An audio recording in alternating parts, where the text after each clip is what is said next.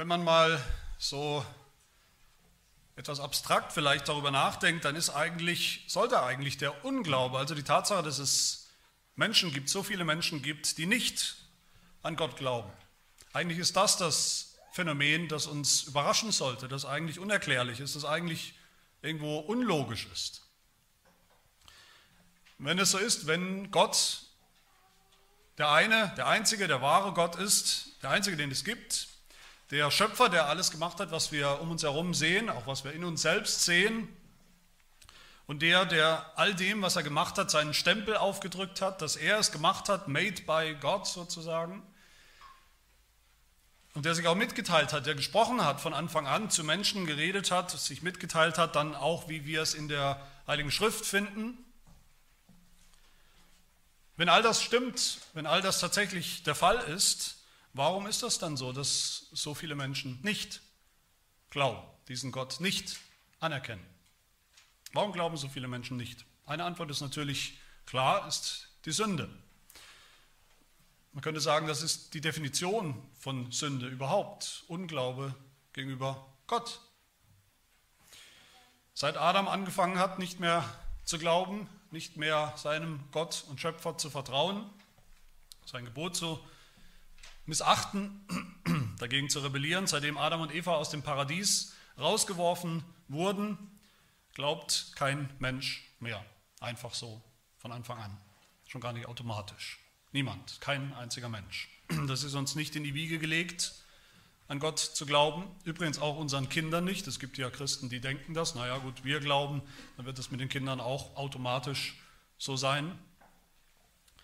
Niemand glaubt einfach so von Hause aus, von Anfang an, automatisch, sondern wir sind automatisch, wenn, wenn überhaupt, dann eines, nämlich Sünder, Rebellen gegen Gott, Ungläubige.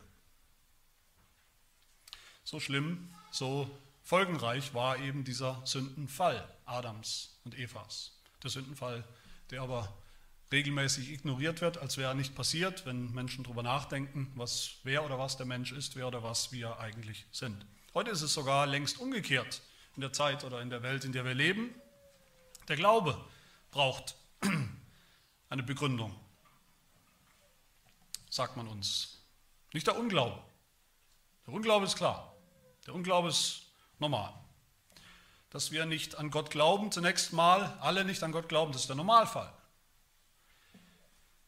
Spätestens seit der Aufklärung ist das so. Und heute gibt es viele Gründe, warum Leute so denken. Wir denken, wir sind Gott losgeworden endlich oder gottlos geworden, was letzten Endes dasselbe ist. Natürlich gibt es Einzelne, die glauben, das weiß jeder. Das sind die Ausnahmen, das sind die Spinner, das sind die Exzentriker, die es vielleicht nicht besser wissen. Wer glaubt, ist der Außenseiter. Wer normal ist, wer richtig tickt und richtig denkt, der glaubt eben nicht. Der glaubt sowas nicht. Der glaubt nicht an Gott.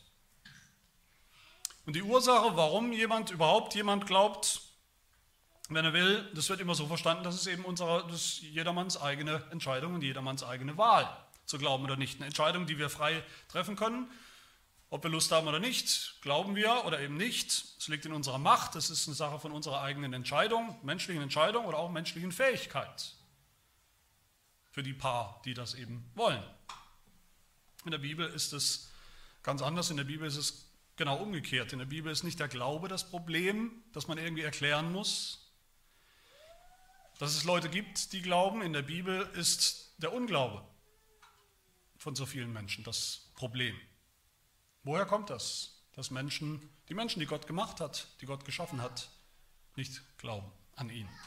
Woher kommt der Unglaube? Das fragt die Bibel immer wieder. Das macht die Bibel immer wieder zur Frage und zum Thema und zum Problem. Das ist, wie gesagt, schon allgemein ein Problem in der Welt, um uns herum, in der ganzen Welt, in der Welt, die Gott gemacht hat, die seine Welt ist, seine Schöpfung ist, wo diese Menschen Millionen, Milliarden von Menschen leben wie, wie, wie die Ameisen, krabbeln sie über Gottes oder in Gottes Schöpfung herum und schreien gleichzeitig laut, es gibt keinen Schöpfer, wir sehen nichts davon, es gibt keinen Beweis. Ich sehe nicht, habe ich noch nie gesehen. Aber akut, richtig akut wird dieses Problem des Unglaubens nicht auch in der Welt, aber dann ganz besonders bei Gottes eigenem Volk, bei denen, die es eigentlich besser wissen und besser machen sollten. beim Volk Israel. bei den Juden. Das ist Thema, das Thema hier in unserem Text. Das Volk Gottes, das eigentlich immer gesagt hat, dass es wartet auf den Messias, dass den Messias Jesus jetzt hier fröhlich, überschwänglich hätte empfangen sollen, annehmen sollen im Glauben. Dieses Volk hat im Großen und Ganzen überhaupt nicht geglaubt. Und das ist ein großes Problem. Ein Problem vielleicht, mit dem wir uns in der Weihnachtszeit nicht so gern beschäftigen, aber auch in der Weihnachtszeit ist es eine Realität, auch als Jesus gekommen ist, als Baby, woran wir an Weihnachten denken, war das eine Realität, mit der wir uns beschäftigen müssen. Hier ist die Rede in diesem Text, in diesen Versen von drei Formen des Glaubens, also des Glaubens in Anführungsstrichen, die wir uns heute anschauen wollen. Zuerst von dem, von dem, was wir einfach als Unglaube, als echten, blanken Unglauben bezeichnen. Und dann von einem Halbglauben, könnte man sagen. Und am Ende auch vom echten Glauben. Das sind meine drei Punkte. Zuerst der Unglaube, von dem hier die Rede ist. Wir sind hier in dieser, in dieser Szene hier, in der Geschichte, auch in der Geschichte des Lebens Jesus, sind wir auf der Zielgeraden. Also wir sind auf der Zielgeraden von seinem Leben. Es ist die letzte Woche angebrochen, die letzte Woche seines Lebens auf der Erde. In ein paar Tagen wird Jesus ans Kreuz gehen und sterben. Und wenn wir mal jetzt am Ende des Lebens Jesus sozusagen ein paar Schritte zurückdrehen und uns fragen, was hat er vollbracht in seinem Leben durch sein Wirken? Insgesamt, welchen Erfolg sozusagen, welchen Erfolg hatte Jesus mit seinem Leben, mit allem, was er getan und gesagt hat? Er ist gekommen, für wen? Für die Menschen, ja, aber er ist in allererster Linie ist er gekommen für die Juden, zu den Juden, als einer von ihnen, zu Gottes Volk, als ihr Messias, als ihr Retter, ihr Erlöser ist er gekommen. Aber was ist der Grundtenor, den wir hier in diesem Text und insgesamt auch gerade in den Evangelien finden und auch in den Briefen von Paulus werden wir nachher auch noch hören. Jeder, der nur auch nur ganz oberflächlich und halbherzig das Alte Testament liest und auch die Evangelien liest, bis hierher liest, der muss eigentlich erkennen, im Großen und Ganzen haben die Juden, das Volk Gottes, nicht geglaubt an Jesus, als er kam. Ihn nicht angenommen als den Messias, der von Gott gesandt worden ist, auf den es ankommt, der zählt.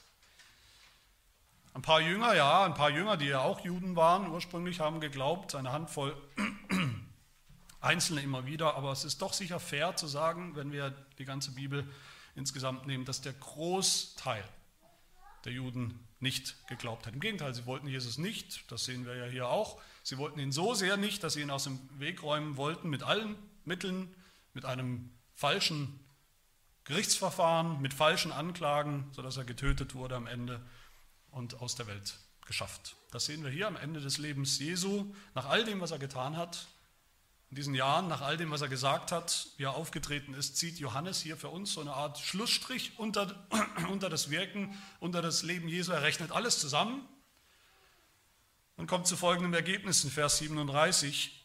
Obwohl er aber all das getan hat, obwohl er so viele Zeichen vor ihnen getan hatte, glaubten sie nicht an ihn. Die Juden. Gar kein Glauben. Also echter klassischer Unglaube, wie man ihn vielleicht erwarten würde von allen anderen Menschen, aber nicht vom Volk Gottes. Das würde man nicht erwarten von den Juden.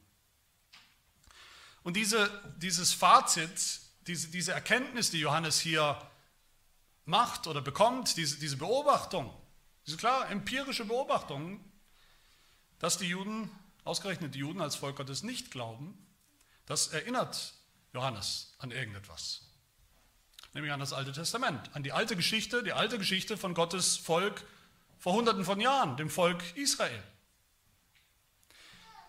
Was die alles erlebt haben mit Gott, die Zeichen und Wunder, die Gott selbst getan hat, mit ihnen, in ihrer Mitte, als Beweise, als Zeichen, wer er ist und dass er da ist, mit dem Ergebnis, dass sie auch nicht geglaubt haben, im Großen und Ganzen, sondern sogar vor ihrem Gott weggelaufen sind.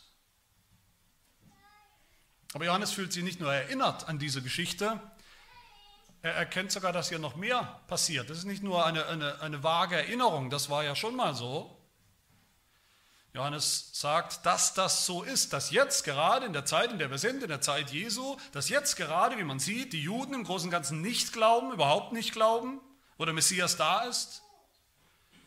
Das ist eine Erfüllung, sagt Johannes, eine Erfüllung einer alten Prophezeiung, einer Vorhersage aus dem Alten Testament, Jahrhunderte zuvor beim Propheten Jesaja zum Beispiel, auch bei anderen Propheten, aber besonders bei Jesaja, den er ja hier zitiert. Und bevor wir uns gleich anschauen, was, was wir hier sehen, diese Zitate von Jesaja aus dem Alten Testament, sollte uns das, eigentlich sollen wir das mal sacken lassen und sollte uns das tatsächlich auch eigentlich schockieren, was Johannes hier sagt. Die Tatsache, dass so viele Juden im Großen und Ganzen, wie gesagt, das Volk Gottes insgesamt nicht glaubt, jetzt nicht glaubt, das ist eine Erfüllung einer Vorhersage, einer Prophezeiung. Das heißt doch, wenn wir uns das, wenn wir eins und eins zusammenzählen, bedeutet das, dass Gott das immer schon wusste, dass es so kommt. Er hat es ja gesagt. Er hat es vorher gesehen. Es überrascht Gott nicht. Gott rauft sich nicht die Haare, dass das jetzt so ist. Gott ist nicht frustriert darüber und kann nichts dagegen tun. Er jammert nicht und fragt sich nicht, was, was da bloß schiefgelaufen ist in den Jahrhunderten, wo er ja mit seinem Volk unterwegs war, dass jetzt so das Resultat ist. Und wenn Gott es schon gesagt hat, Jahrhunderte zuvor, dann hat er auch etwas damit zu tun, dass es so gekommen ist. Dann hat, er, dann hat Gott auch ganz sicher einen Plan, den er verfolgt. Nicht einfach, es ist nicht einfach so, dass eben aufgeklärte Menschen, die eine freie Entscheidung haben für oder gegen Gott, ihm halt in die Quere gekommen sind. Nein, Gott hat selbst mit diesem Unglauben etwas zu tun und etwas vor. Und das ist es, was uns dieses Zitat oder diese zwei Zitate hier aus Jesaja zeigen, was Johannes uns zeigen will. Johannes zitiert hier zuerst aus Jesaja 53, einem ganz bekannten Text. In Vers 38 hören wir davon. Das Zitat: Herr, wer hat unserer Verkündigung geglaubt? Wer überhaupt? Hat überhaupt irgendjemand geglaubt? Und wem ist der Arm des Herrn geoffenbart worden? Wer hat es gesehen? Wer hat es begriffen?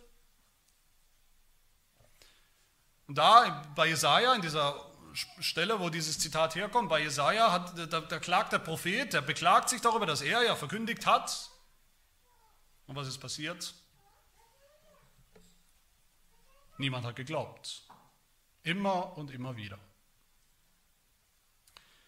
Ganz genau so wie hier jetzt zur Zeit Jesu 700 Jahre später, wie es Johannes eben auch erlebt. Aber das Spannende ist, was Johannes mit diesem Zitat hier macht. Johannes benutzt das nicht einfach als ein Vergleich. Er sagt nicht einfach, okay, die Juden heute glauben nicht.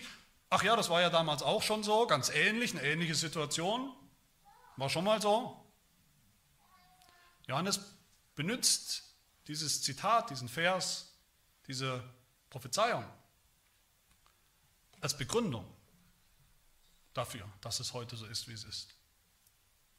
Er sagt, die Juden glauben heute nicht, damit dieses Wort in Erfüllung geht, heute, wie es auch kommen musste.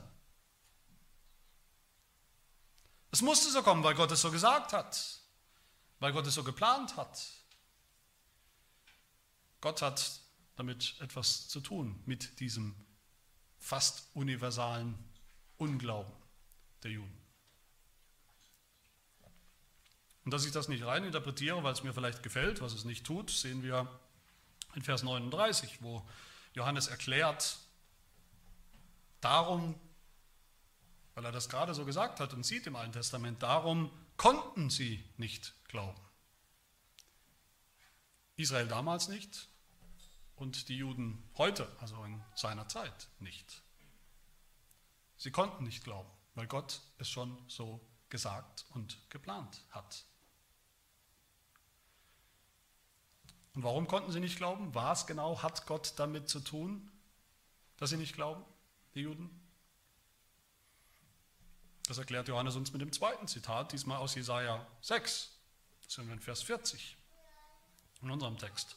Darum konnten sie nicht glauben, denn Jesaja hat wiederum gesprochen, er, also Gott, durch den Propheten, hat ihre Augen verblendet und ihr Herz verhärtet, damit sie nicht mit den Augen sehen, noch mit dem Herzen verstehen und sich bekehren und ich sie heile, damit all das nicht passiert.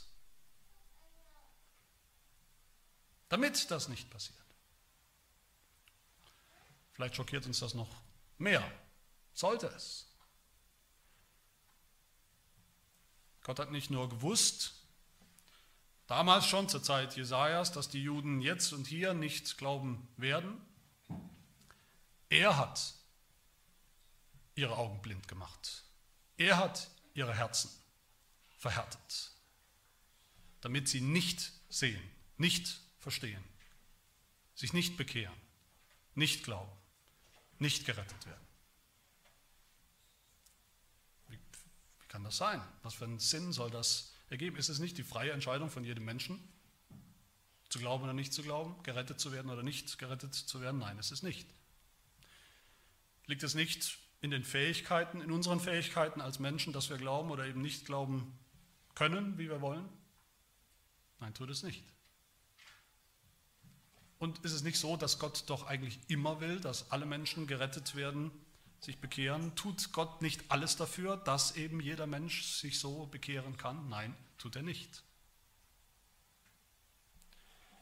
Bei Jesaja sehen wir das, dass Gott irgendwann seinem eigenen ungehorsamen, ungläubigen, rebellischen Volk die Herzen verhärtet hat, so verhärtet hat, dass sie nicht mehr glauben konnten. Aus und vorbei.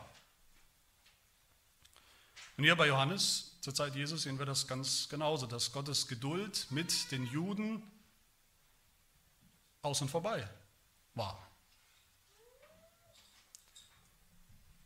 So lange haben sie an ihrem Unglauben festgehalten, ihm gegenüber.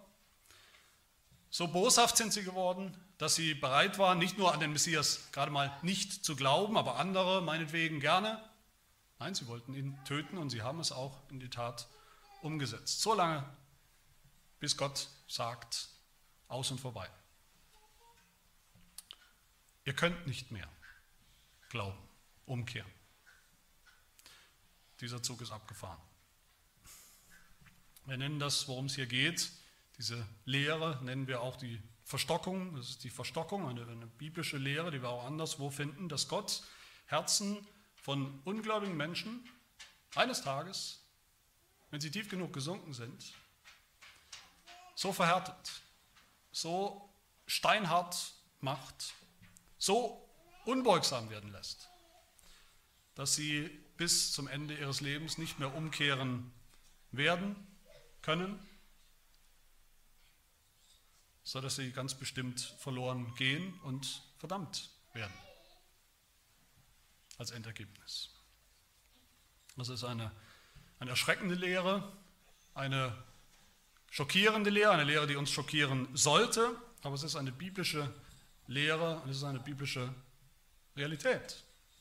Damals in Israel Damals, von unserer Perspektive aus, vor 2000 Jahren, zur Zeit Jesu mit den Juden und auch bis heute. Stellt sich natürlich die Frage, wir alle stellen sie uns vielleicht in irgendeiner Form, ist das denn gerecht, wenn das so läuft, wenn Gott das so tut? Sind die Juden dann überhaupt noch schuld gewesen an ihrem Unglauben, wenn Gott sie doch verstockt hat, wenn Gott sie doch verhärtet hat, ihre Herzen? Ja, natürlich sind sie das. Gott ist nicht schuld am Unglauben von irgendeinem einzigen Menschen, von niemandem. Wenn Gott das so tut, wenn Gott Menschen verhärtet, verstockt, dann tut er das bei Menschen, die sowieso schon Sünder sind, die Sünder sind von Anfang an, Ungläubige. Gott besiegelt damit etwas. Er besiegelt den Zustand, der schon da ist, und er besiegelt ihn für immer, sodass er nicht mehr umkehrbar ist, irreversibel ist. Gott macht niemanden zum Sünder. Gott macht keinen Menschen zum Sünder, zum Ungläubigen. Das Einzige, was Gott tut, was er manchmal tut, ist manche eben nicht aus diesem Zustand zu retten, sondern zu lassen. Manchmal sogar mehr oder weniger sein ganzes Volk. Wie wir hier sehen.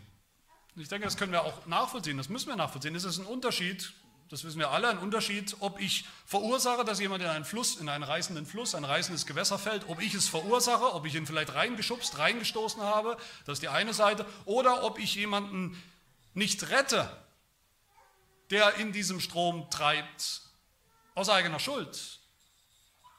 Das ist nicht dasselbe. Gott ist nicht schuld daran, wenn Menschen in der Strömung schwimmen, die sie zutreiben, sicher zutreiben auf ihr Gericht, auf die Verdammnis. Da ist jeder Mensch, jeder Sünder, jeder Ungläubige selbst schuld. Wir Menschen haben uns da reingestürzt durch unsere eigene Sünde, durch unseren Unglauben. Wir alle schwimmen darin, treiben darin vielmehr. Aber Gott ist auch nicht verpflichtet, alle oder auch nur einen einzigen zu retten aus diesem Strom des Verderbens.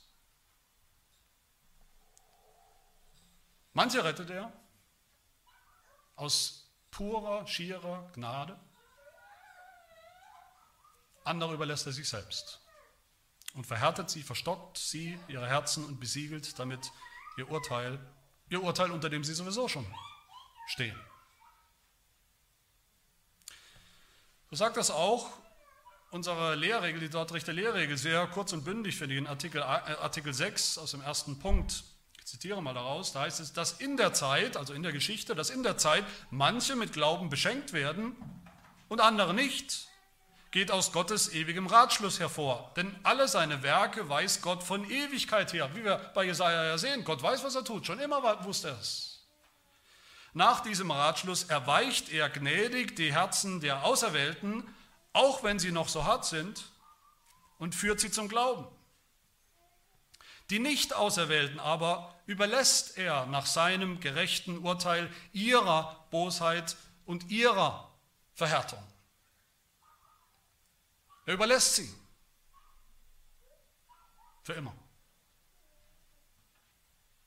Die Lehre sagt zum Schluss von diesem Artikel, das ist der Ratschluss der Erwählung, aber auch der Verwerfung. In dieser biblischen Tatsache, dass Gott rettet, wen er will, das aber auch verstockt, wen er will, sodass sie sich nicht bekehren, darin sieht Jesaja etwas, darin sieht Jesaja was. Vers 41, dies sprach Jesaja, als er seine Herrlichkeit sah. Gottes Herrlichkeit.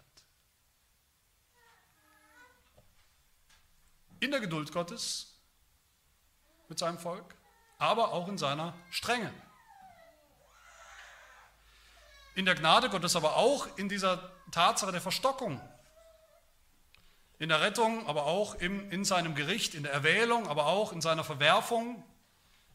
In all dem sieht Jesaja die Herrlichkeit Gottes. In all dem wird, deut, wird sichtbar die, die, die Weisheit, die unbegreifliche Weisheit, die Überlegenheit, die Souveränität Gottes, seine Gnade und seine Souveränität und seine Gerechtigkeit, seine ganze Herrlichkeit wird hier sichtbar.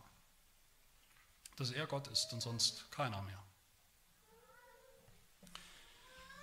Dann gibt es aber hier ja nicht nur Unglauben, Gott sei Dank, es gibt einen, zumindest erstmal einen kleinen Hoffnungsschimmer, eine Art Glauben, in Anführungsstrichen, das sehen wir in, Versen, in Versen 42 und 43. Das ist mein zweiter Punkt, die zweite Form des Glaubens. Wie gesagt, in Anführungsstrichen eine Art Halbglaube.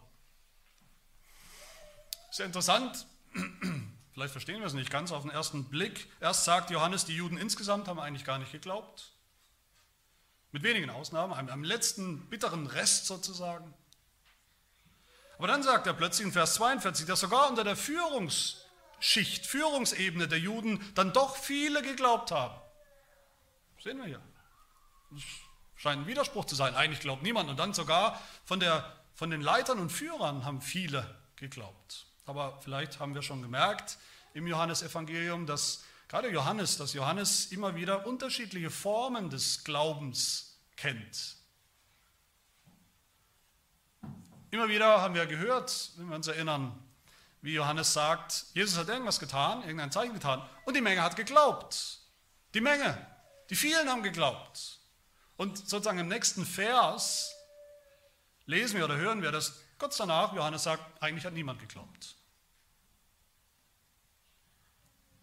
Was für eine Form von Glauben in Anführungsstrichen haben wir hier? Johannes sagt es uns, er sagt, doch glaubten sogar von den Obersten viele an ihn, an Jesus, aber wegen der Pharisäer bekannten sie es nicht, damit sie nicht aus der Synagoge ausgeschlossen würden. Das heißt, es ist ein Glaube, wenn man das so nennen kann, ohne Bekenntnis. Ein Glaube ohne Bekenntnis aus Angst vor den Konsequenzen. Ich denke, auch hier ist unsere Analyse von dem, was hier passiert, von diesem Glauben, ist hier wahrscheinlich auch radikal anders, spontan anders als wie wir das in der Bibel selbst finden. Wir denken doch instinktiv, wenn wir das so hören, was ist denn eigentlich das Problem? Gut, die Juden hatten Angst vor den Pharisäern, vielleicht mit Recht, bei all dem, was wir wissen über die Pharisäer, war es gar nicht so abwegig, Angst zu haben vor, vor denen. Sie hatten Angst vor den Konsequenzen, wenn sie jetzt an dieser Stelle selbst öffentlich sagen würden, ja, wir glauben auch an diesen Jesus, dass er der Messias ist, dass wir Christen sind, Christen geworden sind. Wir hatten, wir hatten nicht Angst vor den Konsequenzen wenn er das sagt. Aber Johannes sagt doch trotzdem, dass sie glauben. Man kann doch wohl auch echt gläubig sein, im Herzen echt gläubig sein, ohne es gleich an die große Glocke zu hängen, ohne gleich jedem davon erzählen zu müssen. Auch wenn man sich zurückhält, wenn man nichts sagt. Man kann doch echten Herzen im Glauben haben, auch wenn man Angst hat vor den Konsequenzen vielleicht. Aber die Bibel sieht das, wie gesagt, sehr anders. Johannes sah das anders wie wir gleich sehen werden, Jesus sieht das anders. Was Johannes hier sagt über diese Leute, die angeblich gläubig waren, ist nicht als Kompliment gemeint. Im Gegenteil, wieder geht es um die Juden, um Juden, die angeblich geglaubt haben, angeblich an den Messias geglaubt haben, der jetzt da ist, aber dieser Glaube, diese Erkenntnis war ihnen nicht so wichtig, lange nicht so wichtig, dass sie deshalb ihre Stellung im, im, im Judentum also im alten Glauben, riskieren wollten, aufgeben wollten. Diese Leute saßen bestenfalls, im besten Fall saßen sie zwischen, zwischen zwei Stühlen, könnte man sagen. Einerseits ist da Jesus, den, den sie schon irgendwo interessant, spannend, gut fanden, den sie nicht ganz verpassen oder ganz verwerfen wollten, den sie schon irgendwie auch haben wollten. Andererseits wollten sie noch festhalten an dem alten, herkömmlichen, klassischen Judentum, wie sie es eben kannten, wie sie aufgewachsen sind. Man weiß ja noch nicht genau, ob das mit Jesus echt ist, ob das mit Jesus tragfähig ist oder ob es vielleicht alles den Bach runtergeht am Ende. Es ist gut, noch das andere, das Alte zu haben. Sie nicht entscheiden zu müssen.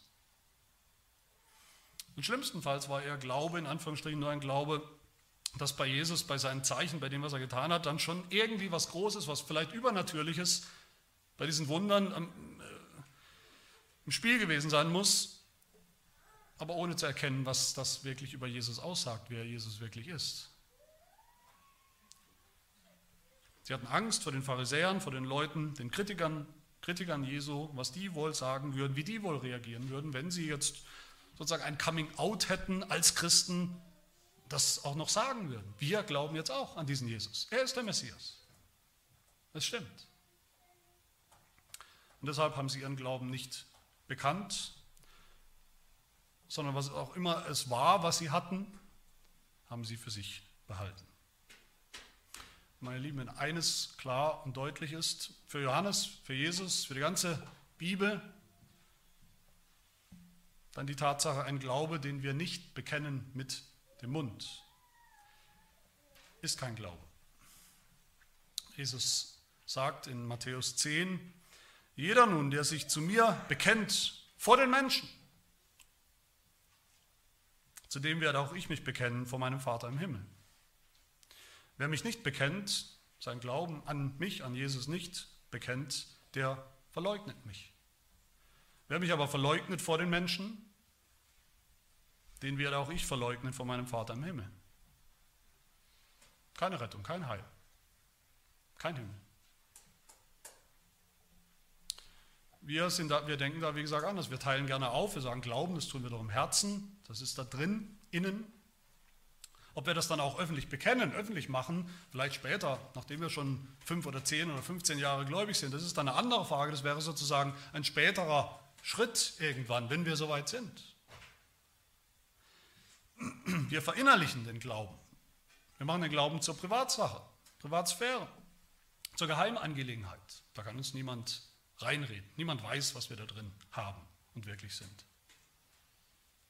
Aber Jesus sagt, nein, der Glaube an mich ist bekennen, mich bekennen. Vor Menschen. Vor der Welt. Der Glaube im Herzen macht sich, echter Glaube im Herzen macht sich immer Luft nach außen im Bekenntnis mit unseren Worten. Sonst ist er nicht echt. Apostel Paulus sagt es genauso in Römer 10 und das ist auch wieder sehr spannend. In Römer 10, in diesem Kapitel, woraus ich gleich zitieren werde, da fragt Paulus ja auch, warum eigentlich die Israeliten insgesamt nicht glauben, geglaubt haben. Und Paulus zitiert da auch diesen Vers aus Jesaja 53, den wir gerade gehört haben. Er sagt in Römer 10, Vers 16, nicht alle haben dem Evangelium gehorcht. Denn Jesaja spricht, Herr, wer hat unserer Verkündigung geglaubt? Paulus sagt dann, manche haben geglaubt. Ja, manche Juden, wenige und manche Heiden haben geglaubt. Und wie sah ihr Glaube aus? Wie sieht wahrer, rettender Glaube aus? Paulus sagt weiter in Römer 10, wenn du mit deinem Mund Jesus als den Herrn bekennst und in deinem Herzen glaubst, dass Gott ihn aus den Toten auferweckt hat, so wirst du gerettet. Denn mit dem Herzen glaubt man, um gerecht zu werden, und mit dem Mund bekennt man, um gerettet zu werden. Es lässt sich nicht voneinander trennen, der Herzensglaube und das Bekenntnis. Wir tun das aber oft. Aber ich denke, wir wissen eigentlich auch, der Herzensglaube, was auch immer das sein soll, der wahre Glaube im Herzen, den niemand, den kann niemand sehen. Den können wir nicht sehen. Paulus konnte ihn nicht sehen. Johannes konnte ihn nicht sehen. Was wir sehen können, hören können, ist ein Bekenntnis zu Jesus. Aber nicht nur wir, Jesus selbst will das hören. Auch Jesus selbst nimmt es ernst, ob wir ihn mit dem Mund bekennen, ob wir uns mit unserem Mund, mit unseren Worten zu ihm bekennen vor anderen oder nicht. Und natürlich, wenn wir das tun, in dem Moment, wo wir das tun, hat das Konsequenzen. Es hat ganz sicher Konsequenzen. Da haben die, diese Juden, diese Obersten der Juden, hatten da recht in ihrer Vermutung. Natürlich hat das Konsequenzen, damals und heute auch. Dann werden wir Dinge in Kauf nehmen. Dann werden wir in Kauf nehmen müssen, dass wir eben in den Augen von vielen anderen die Außenseiter sind, die Spinner sind, die unaufgeklärten Leute vielleicht, die noch nicht wissen, dass das mit dem Glauben an Gott längst überholt ist, dass der Glaube an Jesus sowieso lächerlich ist. Aber wen das stört, wer sich von Ungläubigen, von diesen Spöttern einschüchtern lässt, verunsichern lässt, wer Angst hat um seinen Ruf, seine Stellung in der Welt, in der Gesellschaft, auch unter Freunden, eben war noch alles gut. Und jetzt muss ich, soll ich denen sagen, dass ich gläubig bin an Jesus. Oder in der Familie, unter anderen Ungläubigen. Wem all das wichtig ist, wem all das wichtiger ist, das sind alles Konsequenzen, die sind da und die sind manchmal schwer. Aber wem all das wichtiger ist als das, was Jesus denkt über mich, der hat allerhöchstens so einen Halbglauben. Johannes sagt in Vers 43, wer, wer so denkt, dem ist die Ehre der Menschen, Anerkennung bei Menschen Anerkennung bei Freunden oder bei den Menschen Stimmungsmachern vielleicht oder auch bei Feinden, dem ist das wichtiger als die Ehre Gottes, Ehre und Anerkennung, Annahme bei Gott.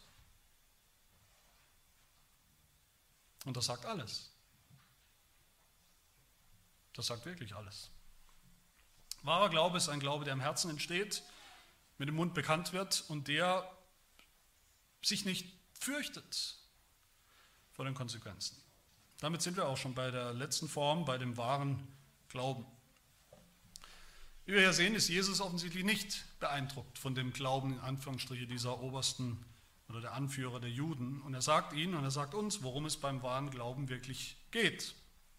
Es ist schön und gut, an Jesus zu glauben, weil er ein paar gute, sinnvolle Dinge getan hat oder gesagt hat. Schön und gut an ihn zu glauben, weil er Wunder getan hat, für die es eigentlich keine andere Erklärung gibt als eine übernatürliche.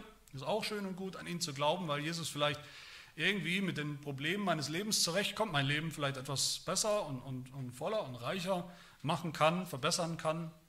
Aber all das ist noch lange kein wahrer Glaube. Jesus sagt, wahrer Glaube entscheidet sich nur an einem, entscheidet sich an einem einzigen Kriterium. Vers 44. Wer an mich glaubt, wie ich vor euch stehe, damals Jesus vor ihnen stand, der glaubt nicht an mich, wenn er wirklich glaubt, sondern an den, der mich gesandt hat. Und wer mich sieht, der sieht den, der mich gesandt hat. Mit anderen Worten bedeutet das, wer glaubt, der sieht Gott. Der sieht Gott in allem, was Jesus tut und sagt oder getan hat und gesagt hat. Der sieht, dass er derjenige ist, durch den Gottes Plan des Heils, der Erlösung in Erfüllung gegangen ist und in Erfüllung geht. Das ist das Kriterium für wahren Glauben. In Jesus Gott zu sehen. In Jesus den Vater. Durch Jesus den Vater zu sehen. Das ist ein Glaube, den wir nicht machen können, den wir nicht aus eigener Kraft durch eine, eine, eine rationale, intellektuelle Entscheidung machen können als Sünder, sind wir blind. Wir leben in der Finsternis. Das heißt, wir leben in dieser Welt, es wird immer hell, die Sonne scheint, aber wir leben trotzdem in der Finsternis. Wir, wir, wir tappen im Dunkeln, wir ertasten diese Welt, aber nur im Dunkeln, sehen eigentlich nichts so, wie es wirklich ist. Gott muss dafür sorgen, dass es hell wird, dass Licht kommt, dass uns die Schuppen von den Augen fallen und wir sehen, zum ersten Mal sehen. Dass wir erkennen, Jesus ist als Licht in diese Welt gekommen, als Licht der Welt, als unser Licht. In seinem Licht sehen wir das Licht. In Jesus sehen wir dann zum ersten Mal Gott, Gott selbst. Und plötzlich gibt es keinen Zweifel mehr daran, ob Gott existiert. Diese abstrakte Frage, existiert Gott? Wer glaubt, sieht in Jesus Gott. Und die Frage löst sich in Luft auf. Sie ist beantwortet. Wir haben ihn erkannt. In Jesus haben wir Gott erkannt, höchstpersönlich. In Jesus haben wir gesehen, dass, die, dass Gott in diese Finsternis, unsere Finsternis der Welt, der Sünde, hineingekommen ist, um sie auf sich zu nehmen um sie zu seiner Finsternis zu machen. Am Kreuz hat er das getan, am Kreuz, wo es dunkel, wo es finster wurde, für drei Stunden, während Jesus gelitten hat und bis er gestorben ist, wo die Finsternis unseres, unserer Verdammnis, unseres Fluches ihn voll umgeben und verschluckt hat. Und wozu? Wozu seine Finsternis am Kreuz, Vers 46, damit jeder, der an mich glaubt, nicht in der Finsternis bleibt, in seiner Finsternis der Sünde, sondern das ewige Leben findet, das Licht findet und das Leben. Das ist wahrer Glaube. Oder das glaubt der wahre Glaube. Und ich will schließen, indem ich drei kurze Lektionen ziehe, sozusagen aus diesen drei Formen des Glaubens für uns heute. Wir haben zuerst gesehen, dass Gott sein Volk Israel damals zu einem großen Teil verstockt hat, dass er die Juden zur Zeit Jesu zu einem großen Teil verstockt hat, verhärtet hat in ihrem Glauben. Und auch heute tut er das noch, verstockt er manche Ungläubige. Und warum? Das ist die erste Lektion. Gott tut das als ein Gericht, ein Urteil, schon in dieser Zeit, in diesem Leben schon. Als Urteil über die Ungläubigen, denen er so lange geduldig hinterhergelaufen ist. Die er immer wieder hat warnen lassen, die, die vielleicht hunderte von Predigten gehört haben, die vielleicht das Evangelium deutlich gehört und verstanden haben, die immer wieder aufgerufen wurden zur, zur Umkehr, zur Buße, zum Glauben, die aber immer wieder gesagt haben, vielleicht morgen. Eines Tages sagt Gott, aus und vorbei, Schluss. Und sie bleiben so, wie sie sind. Und das sollte uns eine Warnung sein. Das ist die erste Lektion. Das sollte uns eine Warnung sein, die wir hier sitzen. Vielleicht denkst du oder weißt du in deinem Herzen, naja, das, was ich gehört habe von wahrem Glauben, das kann ich noch nicht sehen, das kann ich bei mir noch nicht wiederfinden, das sehe ich noch nicht bei mir. Vielleicht ist da kein echter Glaube, vielleicht ist da keine nicht mal Betroffenheit über die eigene Sünde, die eigene Finsternis, keine Bereitschaft umzukehren, Buße zu tun für diese Sünde vor Gott und zu glauben, keine Bereitschaft, Jesus anzunehmen als den Gesandten von Gott, den Sohn Gottes. Vielleicht bist du auch so einer, der sagt, naja, heute glaube ich noch nicht, aber ich kann ja immer noch eines Tages. Vielleicht nicht. Das haben die Juden sich ja auch gesagt. Wir können ja immer noch. Später. Wir können noch morgen an Jesus glauben und dann war es zu spät. Gott verhärtet aber auch Menschen, um seine Gnade zu zeigen. Nicht nur sein Urteil, sein Gericht, seine Strenge sozusagen, sondern auch seine Gnade zu zeigen. Natürlich an denen, die er erlöst, die er nicht so verhärtet, die er erlöst. Paulus sagt im Römerbrief, Kapitel 9, so erbarmt er sich nun über wen er will und verstockt wen er will. Das gehört zusammen. Und nur weil er das eine tut, weil er manchmal verstockt Menschen gerechterweise, Sünder, Ungläubige, strahlt das andere. Seine Gnade, sein Erbarmen, seine Barmherzigkeit.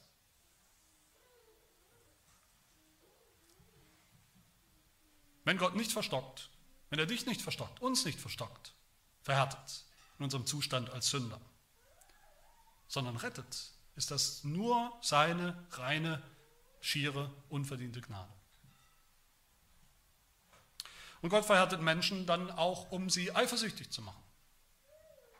So lesen wir es auch im Römerbrief Kapitel 10, wir haben schon davon gehört, und da sagt Paulus, schon Mose sagt zu den Juden, ich will euch zur Eifersucht reizen durch das, was kein Volk ist, also nicht Volk Gottes ist, die anderen. Durch ein unverständiges Volk will ich euch erzürnen. Und so ist es genau hier. Die Juden glauben nicht, sie sind aber zornig darüber gewesen, haben wir gesehen, zornig und haben es nicht den anderen gegönnt, dass sie jetzt glauben, dass sie das Evangelium erkennen, dass Jesus für sie gekommen ist. Sie waren zornig, eifersüchtig.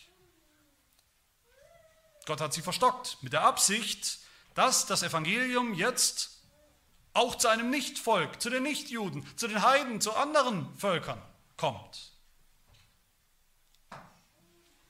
Dann werden die Juden vielleicht eifersüchtig sein, aber vielleicht ist es dann zu spät.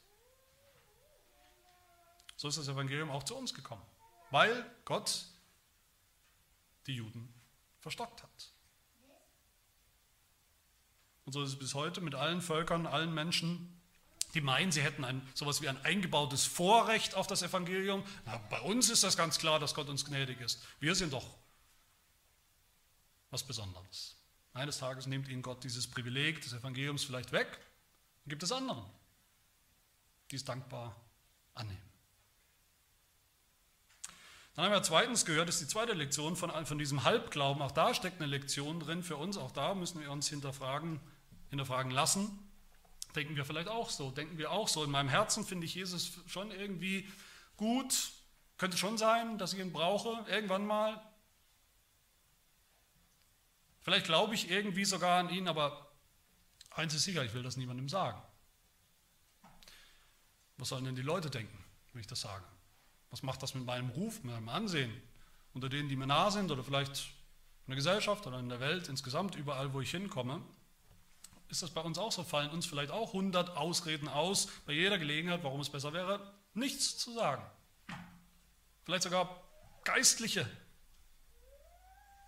Erklärungen und Ausreden. Haben wir Angst vor dem Spott der Leute?